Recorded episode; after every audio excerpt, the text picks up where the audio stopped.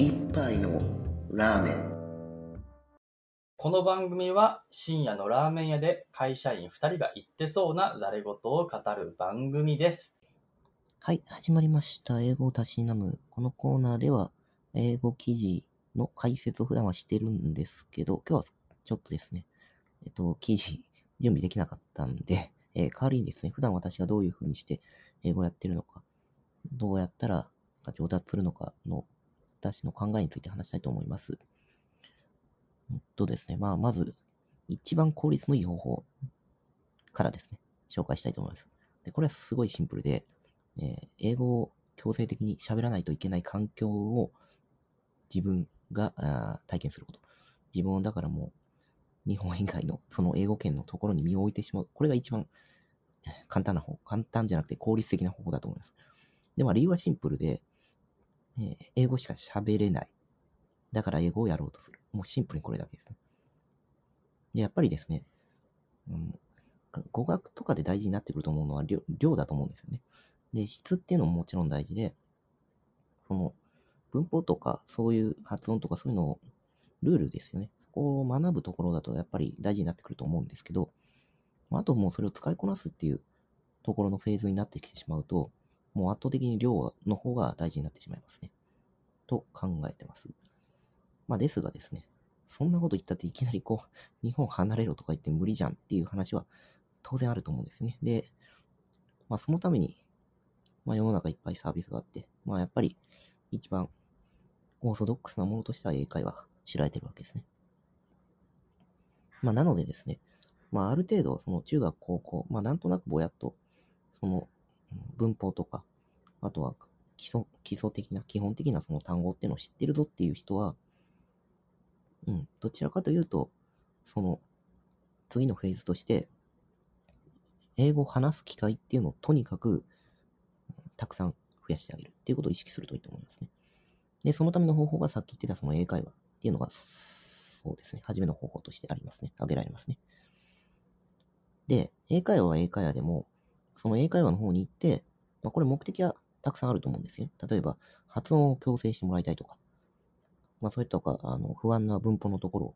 その、もう一回やりたいとかそういうのはあると思うんですけど、単に、英語を話せるようになりたいとか、そういう目的でとなってくると、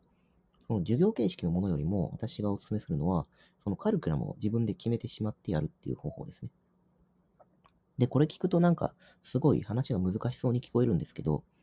カリキュラムを自分で決めるっていうのは、まあ、大げさには言ってますが、まあ、例えば1週間に1回、まあ私、英会英会話に行ってるんですけど、で、どうやってその授業の枠を使ってるかっていうと、まあ、授業っていうかもはや会話なんですよね。もうそのまま意味として。だからこちらの方で、えー先生の方に伝えたいようなネタっていうのを自分で用意しちゃうんですね。例えば私の場合だと、テクノロジー、技術的な話とかが結構好きだったりするので、そうですね。まあ、ニュース記事の中でもその、テクノロジー専門のやつっていうのはまあいくつかあるので、まあそういったものの記事から抽出したりとか、まあ普通の英語のニュースサイトかもしれませんけど、そういうところから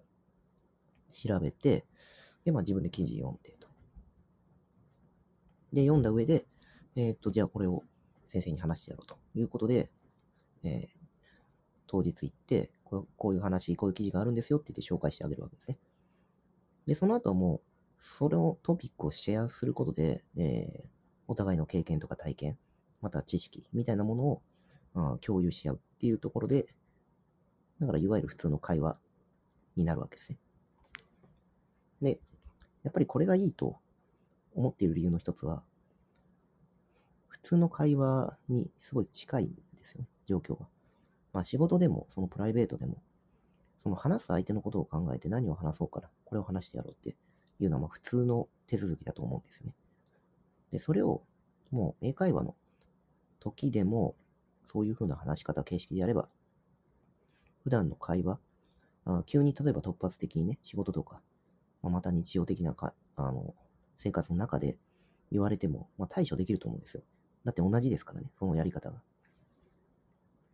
っていうのと、やっぱりあとは、えー自分の話したいネタを調べて相手に伝えるっていうそこの話が、あまあ、継続的にやりやすいっていうところですね。まあ、授業とかの場合だと、やっぱりこの教材があって、それぞれにやれって話なんですけど、まあ、なかなか身が入らなかったりするじゃないですか。まあ、なので、いい方法としては、その、自分が一番興味のあるような、まあ、一番かどうかわかんないですけど、まあ、ある程度興味のあるようなものについて、ね、自分で調べてみて、で、それをネタにして話すと。で、これ、別に、英語の記事である必要はなくて、話す対象自体は日本語の、例えば芸能人のニュースかもしれないですよね。で、こういうのをね、例えば芸能人のニュースにしても、その、それを相手に伝えようと思って、いざふと考えてみると、意外とできないもんなんですね。で、その意外とできないもんなんだなって気づくっていうところもやっぱり大事なところですね。なんか自分がこんなに好きなネタなのに、他の言語にしたら全然話せなくなるんだっていう、その驚きっていうのを味わってほしいっていうのもありますね。はい。っていう感じで、えー、英会話が割とあ使い方次第では、もう自然な会話にかなり近いような形式で勉強できるかなと思ってるという話ですね。で、それ以外、これなんかさっきスピーキングの話になるんですけど、スピーキング以外で、じゃあ普段のその英語付けにするっていう時間の、時間を稼ぐにはどうしたらいいかっていうと、まあ、ポッドキャストというか、はい、ですね。で、やっぱりポッドキャストのいいところっていうのは、あの、他の作業しながらでも、まあ、なんとか聞けなくはないというところなんですね。やっぱりね、その、何にも、その聞かないっていう期間が空いてしまうと良くないんですね。で、ながら聞きでもいいから、なんか、一つのニュースで、完全に原文を理解する必要っていうのはないんですけど、あの、聞いてるときにね、多分これってあのニュースなんだなっていうのをなんか、ちらっとこう、簡単な単語とか、あとは簡単な一文でもいいから聞き取れればそれで OK なんですよね。で、そういった時間っていうのが連なれば連なるほど効果的になってくるんじゃないのかと思うわけですね。で、当然そういう、なんていうか流し聞きっていうのを永遠続けていてももちろん伸びないとは思うんですけど、まあ、そこで気になったものがあると、やっぱりつい耳をそば立てて聞こうとしますよね。もうこれが大事なんですよね。で、そうなると、その耳をそば立てて聞いて、その後のその集中してる時間っていうのは、英語のリスリスニングをやっていることになるので。で、そういう感じで、その普段からその英語に慣れ親しむっていうことを考えてると、まあ、注意がだんだんそっちに行くようになると、そこからその真剣に、まあ、英語のポッドキャストなり、まあ、またドラマかもしれないですけど、みたいなものっていうのを、にどんどんのめり込むようになってくるっていうことができれば、一番いいわけですね。で、そうなると、英語付けに、英語ちゃんと聞くっていう意味での英語付けの時間っていうのがどんどんどんどん増えてくると思うので、英語の勉強としては一番望ましい形なんじゃないのかということが、まあ、いうことを思っているというところですね。まあ、なかなか、もうやれって言われても、そうすぐには始まらないと思うんで、そうですね。まあ、今のその英会話の話じゃないですけど、まあ、もし自分でその英語の記事とか、ポッドキャストとかを読んでみて、